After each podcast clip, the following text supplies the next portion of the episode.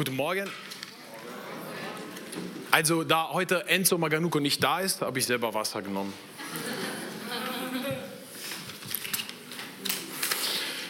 Ja, guten Morgen auch von meiner Seite, liebe Gemeinde. Wer mich nicht kennt, ich bin Mario, 29 Jahre alt. Ich bin Italiener, seit vier Jahren bin ich nach Deutschland umgezogen. Ähm, ich habe vor einem Monat geheiratet und ja. Also ich habe das Privileg, mit einer super Team unsere Jugendgruppe von unserer Gemeinde zu leiten. Und ja, es ist schön, einfach Gott zu dienen. Also bevor wir anfangen, möchte ich euch eine Frage stellen. Und zwar, wer von euch hat schon einmal im Leben Angst gehabt? Okay. Also ich kann sagen, dass fast jeder schon einmal im Leben Angst gehabt hat. Dann wird es mir leichter fallen, euch zu erzählen, was Gott in mein Herz gelegt hat. Und fangen wir mit Matthäus 6, Kapitel 6 von Vers 25 bis 27. Ich lese vor. Darum sage ich euch, macht euch keine Sorgen um eurem Leben, ob ihr etwas zu essen oder zu trinken habt, um eurem Leib, ob ihr etwas anzuziehen habt. Das Leben ist mehr als Essen und Trinken und der Leib ist mehr als die Kleidung. Steht euch die Vögel an, sie sehen nicht, sie ernten nicht, sie sammeln keine Vorräte, aber euer Vater im Himmel sorgt für sie. Und ihr seid ihm doch viel mehr wert als Vögel. Wer von euch kann durch Sorgen sein Leben auch nur an einem Tag verlängern? Ich denke, das ist einer dieser Verse, die wir den Menschen gerne widmen, aber nie gerne erhalten wollen, weil wenn jemand das Vers uns wünscht, das heißt, dass wir in Schwierigkeiten liegen. Wir können schon, also wenn wir nochmal zurück zu dem Vers gehen, redet über das Thema Essen, Kleidung. Wir können sagen, dass in Europa, aber noch mehr in Deutschland, können wir sagen, dass wir im Wohlstand leben. Und wenn es finanzielle Probleme gibt, hilft der Staat. Wir verhungern fast nie hier. Das mag einer der Gründe sein, warum Menschen nach Deutschland umziehen. Der gleiche Grund, warum meine Eltern nach Deutschland gezogen sind. Ich erinnere mich noch an den Zustand meiner Eltern, bevor sie nach Deutschland gezogen sind. Es war nicht immer so klar, dass das Geld bis zum Ende des Monats reich würde. Aber ich erinnere mich, dass meine Mama nie aufgehört hat zu beten. Und Gott hat immer einen Weg gefunden, dafür zu sorgen, dass es uns an nicht fehlte. Wie ist das passiert? Ich weiß es nicht. Ich kann nur sagen, dass meine Mama immer gesagt hat, Gott ist großartig. Also für die Menschen gilt das folgende Gesetz. Mehr Probleme, mehr Sorgen. Mehr Probleme, mehr Ängste und Sorgen. Jesus hingegen sagt, je mehr deine Schwierigkeiten zunehmen, desto mehr muss dein Glauben wachsen. Und ich habe absichtlich das Wort wachsen genutzt und nicht zunehmen, weil wachsen lässt uns an etwas denken, das Nahrung braucht, das Pflege braucht, das Zeit braucht. Kinder wachsen, Pflanzen wachsen, Tiere wachsen. Und das heißt, um das Gesetz, was Gott sagt, je mehr Schwier oder mehr Schwierigkeiten, mehr Glauben. Um das zu erreichen, müssen wir Zeit investieren dafür. Noch, zu, noch mal zu dem Vers 27. Wer von euch kann durchsorgen? Wer von euch kann durchsorgen? Was meint ja hier Jesus damit? Denk nicht nach. Du hast ein Problem, aber denk nicht nach. Schau nicht auf das Problem, schau nicht auf die Umstände, sondern schau auf mich. Und ich möchte dieses Konzept wiederholen. Wenn du eine schwierige Zeit in deinem Leben durchmachst und dann deine Furcht, Angst immer, immer größer werden, ermutigt dich Gott, dich nicht auf das Problem zu konzentrieren. Dich nicht auf die Angst zu konzentrieren, sondern auf Gott zu schauen. Und pass auf, keine Sorgen zu haben bedeutet nicht das Problem zu unterschätzen, sondern Vertrauen zu haben. Ich wiederhole das. Keine Sorgen zu haben bedeutet nicht das Problem unterschätzen, zu unterschätzen, sondern Vertrauen zu haben. Schlagen wir die Bibel, wer die Bibel dabei hat, auf, in 2. Mose Kapitel 14, von Vers 10 bis 16. Als die Leute von Israel sahen, wie der Pharao mit seinem Heer heranrückte, packte sie die Angst und sie schrien zum Herrn um Hilfe. Zu Mose aber sagten sie, hast du uns aus Ägypten geführt, damit wir hier in die Wüste sterben? Gab es in Ägypten keine Gräber? Wozu hast du, wozu hast du uns von dort weggeführt? Haben wir nicht gleich gesagt, du solltest uns in Ruhe lassen? Wir wollen lieber in Ägypten dienen, die Ägypter dienen. Wir wären besser Sklaven der Ägypter, als dass wir hier in die Wüste umkommen. Mose antwortet ihnen, habt keine Angst, wartet ab und steht, seht zu, wie der Herr euch heute rettet wird. Ihr werdet Zeugen sein, wie die Ägypter ihre größte Niederlage erleben. Der Herr wird für euch kämpfen. Ihr selbst braucht gar nichts zu tun. Der Herr sagte zu Mose, warum schreist du zu mir um Hilfe? Befiehl den Israeliten, dass sie weiterziehen. Du aber streck deine Hand aus und erhebe deinen Stock über das Meer und spalte es, damit die Leute von Israel trockene Fuße ins Meer hineingehen können. Also die Israeliten waren gerade aus dem Land geflohen, in dem sie 400 Jahre lange als Sklaven gelebt hatten. Also 400 Jahre ist schon viel. Stellt euch vor, einer kommt heute zu euch und sagt, pack deine Sachen ein, wir müssen gehen. Und du hast gerade das Haus fertig bezahlt, Auto, dein Abschluss erreicht, dein Festvertrag gerade bekommen. Du musst alles lassen, du musst weggehen.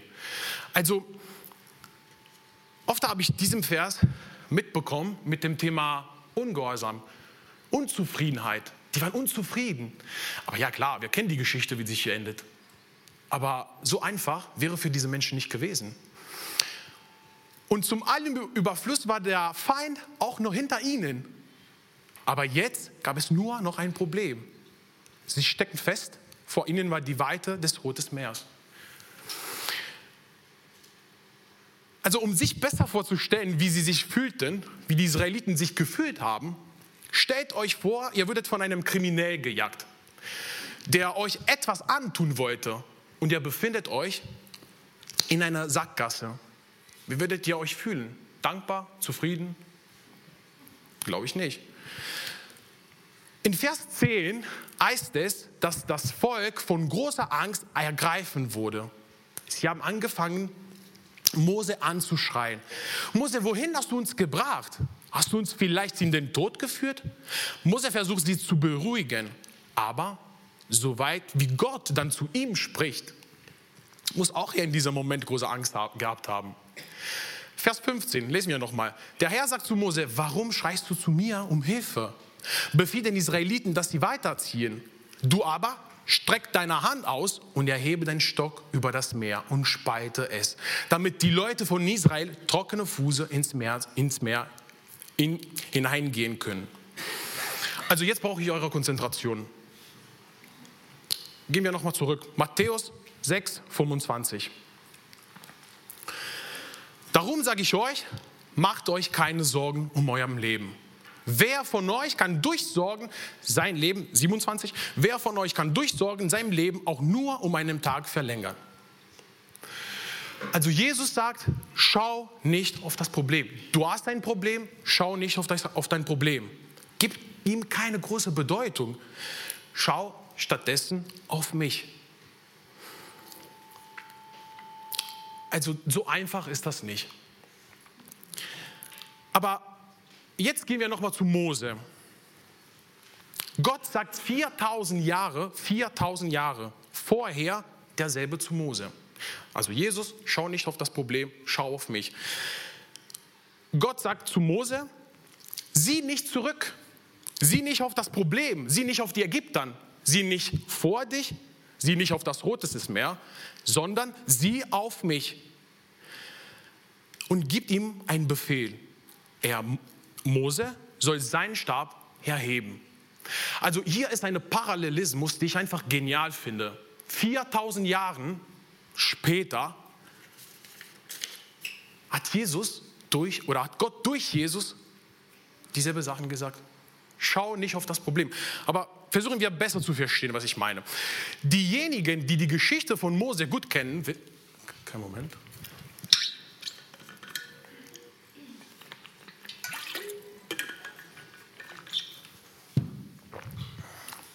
Diejenigen, die Geschichte von Mose gut kennen, wissen, dass der Schab oder Stock eine immer wiederkehrende Symbol in seiner Geschichte ist. Mose benutzt den Stab oft, um Gesten aufzuführen, wie zum Beispiel das, das Öffnen des Meeres. Und ich möchte dieses Konzept näher erläutern. Also, um es klar zu sagen, der Stab, den Mose nutzt, ist ein einfacher Stab. Er hat nichts Besonderes, keine Zauberei. In der Bibel steht oft der Satz, dass Gott strecke seine Hand aus und vollbrachte und so weiter und so weiter. Die Hand Gottes ist die Verbindung von oben nach unten. Sie ist die Verbindung zwischen Gott und der Erde. Sie ist die Weg, durch den Gott auf der Erde wirkt. Und wenn Gott zu Mose sagt, ergreife deinen Stab, dann gibt Gott Mose Macht durch den Stab. Wenn Gott zu Mose sagt, ergreife den Stab, dann ist das so, als ob er sagt, ergreife meine Hand. Denn daraus wirst du die Kraft, den Mut bekommen, den du brauchst. Also Leute, 4000 Jahre später hat Gott wieder das gesagt. Nur, dass den Stock Jesus selber ist. Jesus ist ein Stock. Und das ist genau das, was Gott auch heute noch uns sagen will. Also wir Menschen widersprechen uns täglich. Ich kann heute was sagen und dann morgen wieder was anderes sagen. Und Gott 4000 Jahre lang. Das ist eine Beweisung. Ich war, ich bin und er wird wieder sein. Immer sein, derselbe. Psalm 34, Vers 19. Nahe ist, ist der Herr denen, die zerbrochenen Herzen sind und die zerschlagene Geister sind, rettet er. Egal wie schwierig deine Umstände sind, egal wie groß dein Feind und deine Angst sind, ergreife meine Hand, erhebe deinen Stab, schau auf mich, sagt Gott heute zu uns. Und wenn dein Herz beunruhigt ist, wenn deine Seele niedergeschlagen ist, ist Gott an deiner Seite, wie damals bei Mose.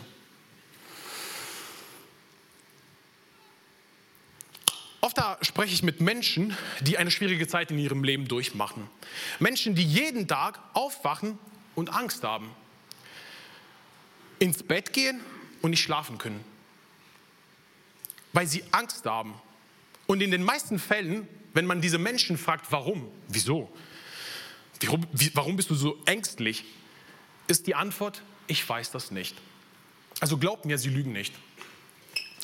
Bis jetzt alles schön oder Theorie, perfekt. Mose, dann was Jesus gesagt hat. Aber jetzt die Frage ist, funktioniert das?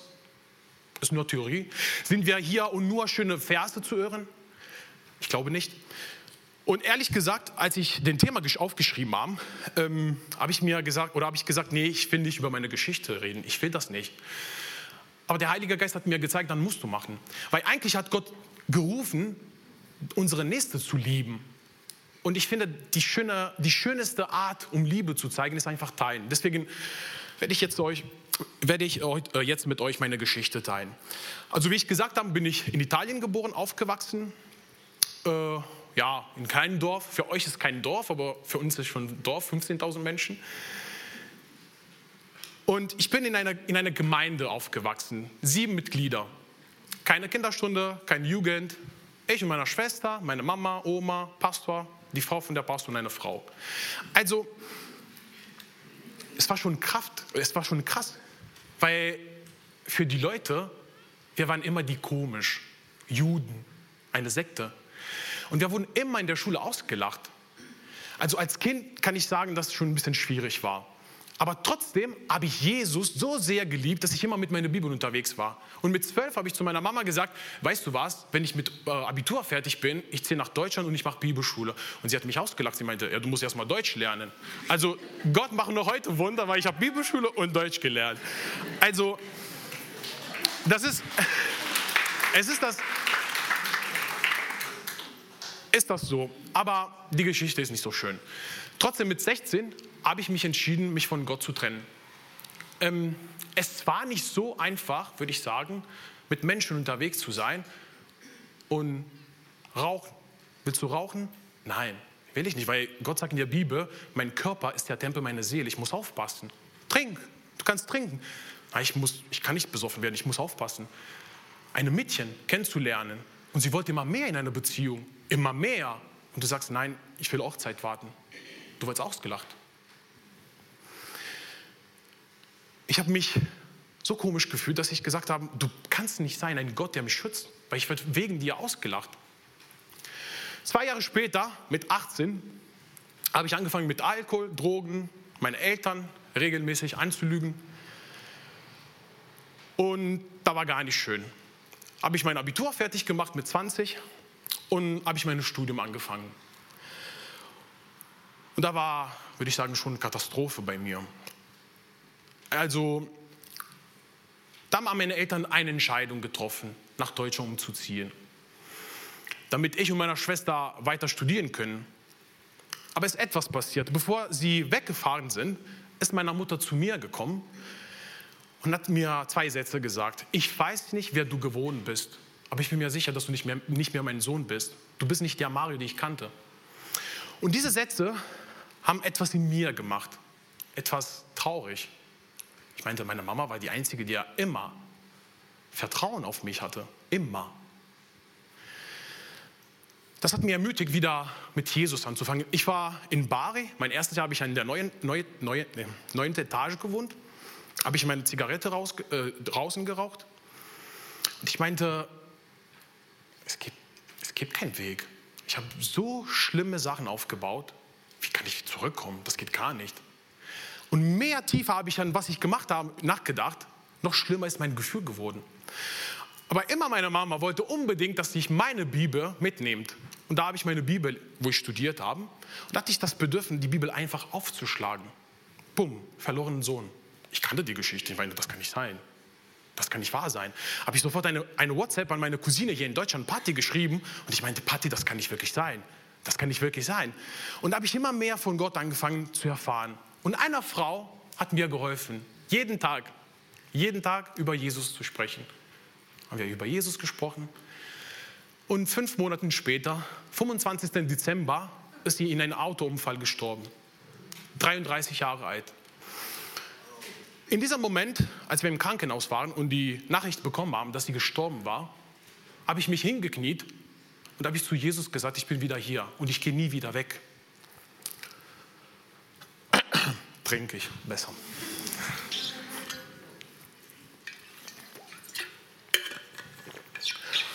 Also soweit so, soweit so gut, aber ich habe mir oder ich habe mich bekehrt. Ein Jahr später habe ich die Entscheidung getroffen, mich zu, oder taufen zu lassen. Dann dachte ich mir, das Leben wird schon jetzt sein. Zwei Monate später Panikattack, Sorgen, Ängste, Depression. Ich meinte? Wo ist dieser Frieden? Also du hast mir versprochen Frieden. Wo ist dieser Frieden? Im November habe ich danach mich entschieden, eine Psychotherapeut anzurufen. Bin ich dahin gegangen und haben wir gesprochen, lange gesprochen. Und sie meinte, schön, dass du hier warst, schön, dass du alleine diese Entscheidung getroffen hast. Das bedeutet, dass du schon deine Krankheit erkannt hast. Aber wir müssen jetzt Medikamente, mit Medikamente diese, oder diese Krankheit ergreifen.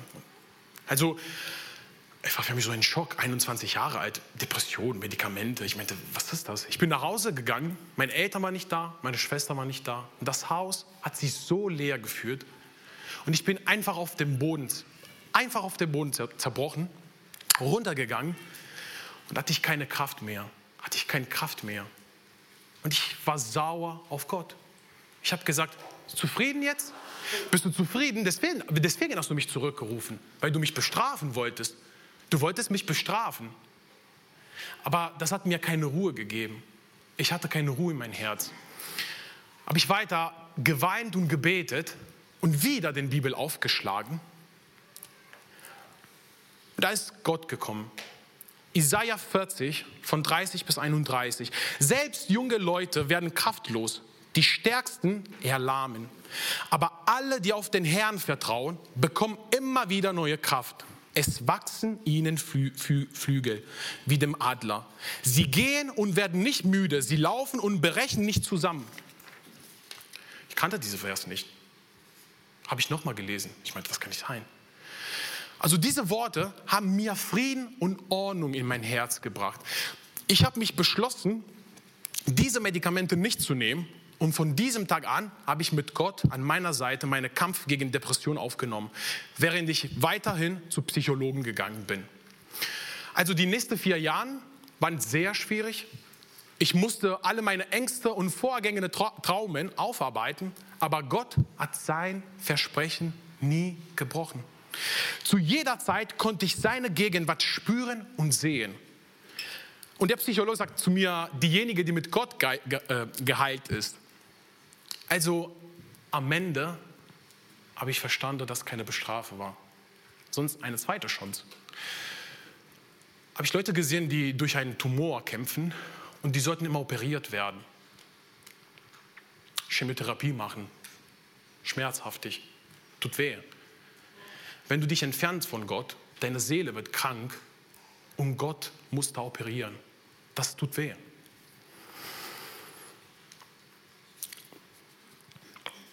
Zweiter Korinther 12, 9 bis 10. Aber der Herr hat zu mir gesagt, du brauchst nicht mehr als meine Gnade. Je schwächer du bist, ist Paulus, der spricht, desto stärker erweist sich an dir meine Kraft. Jetzt trage ich meine Schwäche gerne, ja, ich bin stolz darauf, weil denn Christus seine Kraft an mir erweisen kann. Darum freue ich mich über meine Schwächen, über Misshandlungen, Notlagen, Verfolgungen, Schwierigkeiten.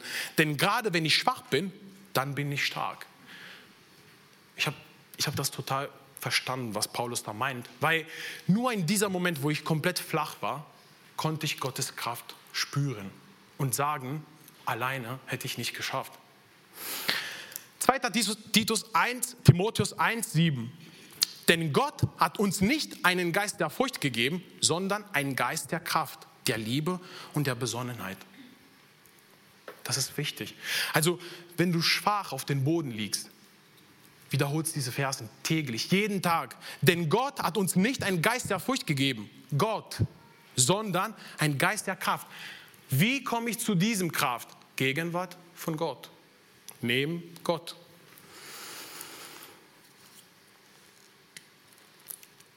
Du fragst dich jetzt vielleicht, was kann ich praktisch machen? Also, was kann ich ganz praktisch machen, um diesen Mut zu bekommen? Und die Antwort werde ich heute, heute euch nicht geben, sondern lasse ich die Bibel reden mit 1. Petrus, Kapitel 5, von Vers 6 und 7. Deshalb beugt euch demutig unter die Hand Gottes. Dann wird er euch hehren, wenn die Zeit dafür gekommen ist. Überlasst alle eure Sorgen Gott. Dann haben wir das Beispiel, was André gemacht hat. Oder überlasst alle eure Sorgen Gott, denn er sorgt sich um alles, was euch betrifft. Also fantastisch. Oder zwei Versen, die einfach das Ganze komplett gut ähm, erläutern. Zwei Wörter. Beugt, demütig. Beugt, demütig. Und danach überlasst. Wenn wir uns nicht unterordnen, demütig, ist schwierig überlassen. Ist das wirklich schwierig? Der Mut hilft dir, dein ganzen, dein, deine Grenze zu erkennen. Wir müssen demütig sein und erkennen, dass nur Gott uns helfen kann. Also erst wenn wir diese Demut entwickelt haben, werden wir in der Lage sein, unsere Sorgen auf Gott zu werfen. So oft löst das Wort Unterordnung in uns in ein negatives Gefühl aus. Also wenn ich dieses Wort gehört habe, habe ich es immer mit, mit Sklaverei in Verbindung gemacht. Als ob jemand mir sag, sagen würde, ich soll sein Sklave sein, du musst mich unterordnen. Aber das kann, das kann nicht Jesus, das kann nicht Jesus sein, das kann nicht Gott sein, weil Galater 3, 29 heißt es, dass diejenigen, die an Jesus glauben, mit Erheben des, Reich, des Reiches Gottes sind. Das heißt, wir sind kein Sklave. Also diese Unterordnung kann nicht zum Sklaverei führen. Das, das geht nicht. Also die Unterordnung, die Gott will, hat also nichts mit Sklaverei zu tun, sondern her mit Freiheit. Unterordnung, Freiheit. Wichtig. Oder für mich war es so schwer, das zu verstehen. Unterordnung, Freiheit. Und da ich aus einer wissenschaftlichen Umgebung komme, ich versuche immer die Sachen zu verstehen durch Beispiel. Und ich gebe euch einfach den Beispiel weiter, durch den ich wirklich das verstanden habe. Also stellt euch vor, ihr seid Autofahrer oder Busfahrer und ihr solltet 2000 Kilometer fahren. Und ihr habt insgesamt 50 Fahrgäste im Bus. Ihr habt schon fast die Hälfte von dieser Strecke geschafft oder ihr, ihr sollt nur 600 Kilometer weiterfahren. Aber ihr seid zu müde, erschöpft, Augen zu schwer, keine Konzentration mehr, keine Energie mehr. Und neben euch sitzt einer, der auch Busfahrer ist. Er kann auch Bus fahren. Er kann auch das machen. Aber du bist zu stolz. Du willst alleine schaffen. Warum sollst du zu dem gehen und sagen, ich brauche deine Hilfe? Du sagst, nein, ich schaffe das alleine. Aber wenn du plötzlich einschlafen würdest, was würde dann aus den 50 Fahrgästen werden? Willst du die wirklich 50 Menschen sterben lassen, nur weil du nicht um Hilfe bitten kannst? Manchmal denken wir, ja, das ist mein Problem, aber ist nicht so. Ist nicht so, weil wenn du dich nicht unterordnen kannst, das, ist auch ein andere, das kann auch ein Problem für die Menschen, die in deiner Umgebung sind. Denk wie an einen Vater, der sich nicht unterordnen will und der tausend Probleme hat und die Familie leidet unter diese Probleme. Wenn ich mich jetzt auf einer lange, anstrengenden, dunkel, schwierigen Straße befinde und ich müde werde, Angst bekomme, dann überlasse ich Gott das Steuer. Gott ist da, neben mir. Ich kann sagen, Gott, ich kann nicht mehr. Ich brauche deine Hilfe.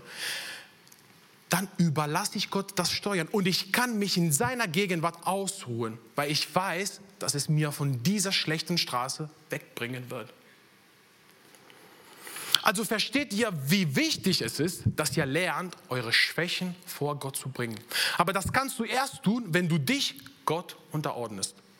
Und fast immer liegt die Schwierigkeit darin, das zu tun, in unserem Ego.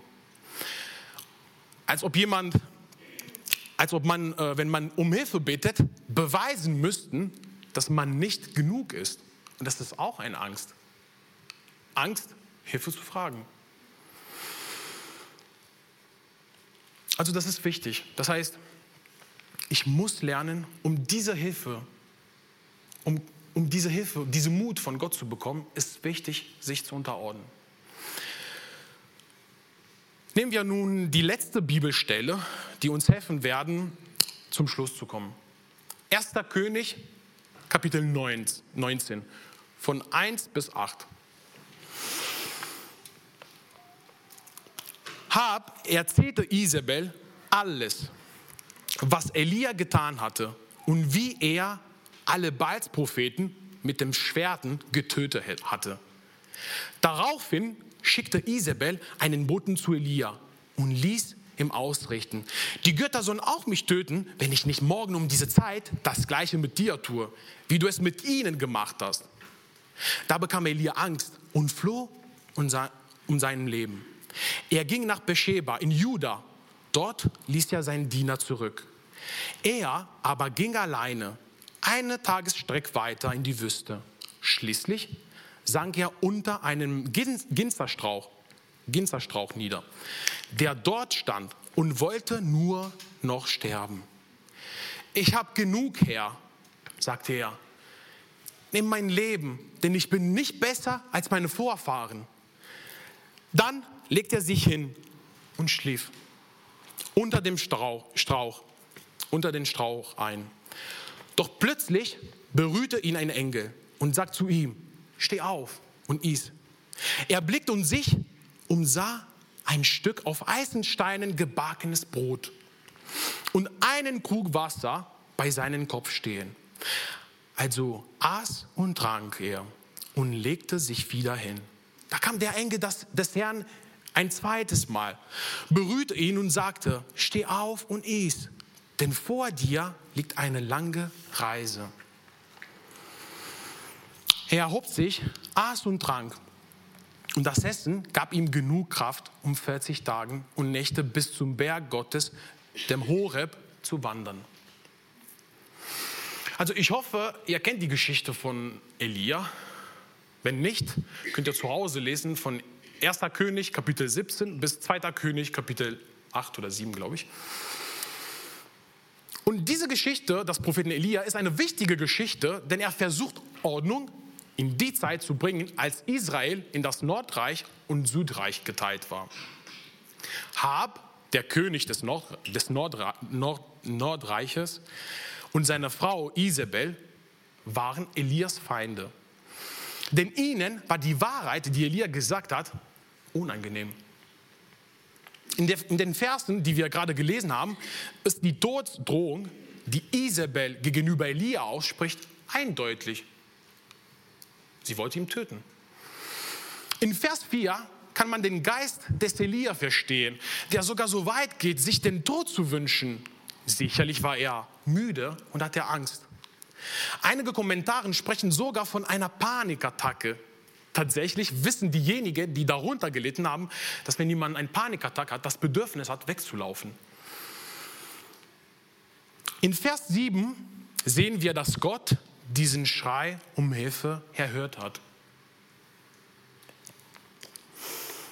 Er hat nicht lange gewartet, um Elia, der erschöpft eingeschlafen war, zu retten. Also diese Geschichte sagt viel über Gottes Charakter.